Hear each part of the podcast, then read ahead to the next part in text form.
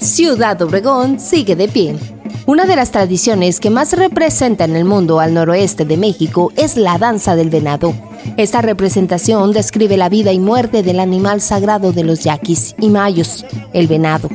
Se hace acompañar de los pascolas, que aunque se trata de dos danzas diferentes, se bailan juntas y se integran en algunas partes. Y es una de las danzas que han sobrevivido sin cambios importantes desde la época prehispánica.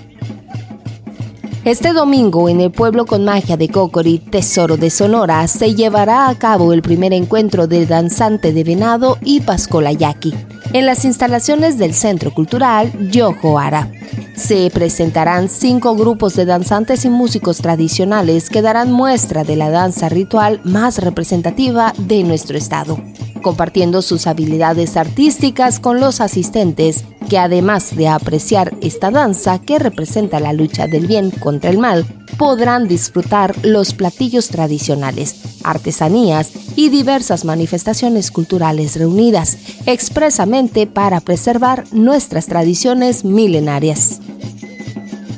El evento comenzará a la una de la tarde y se espera la asistencia de varios cientos de personas, tanto del sur de Sonora como de otras regiones, interesados en conocer una de las tradiciones más importantes de México que siguen vigentes en nuestros días.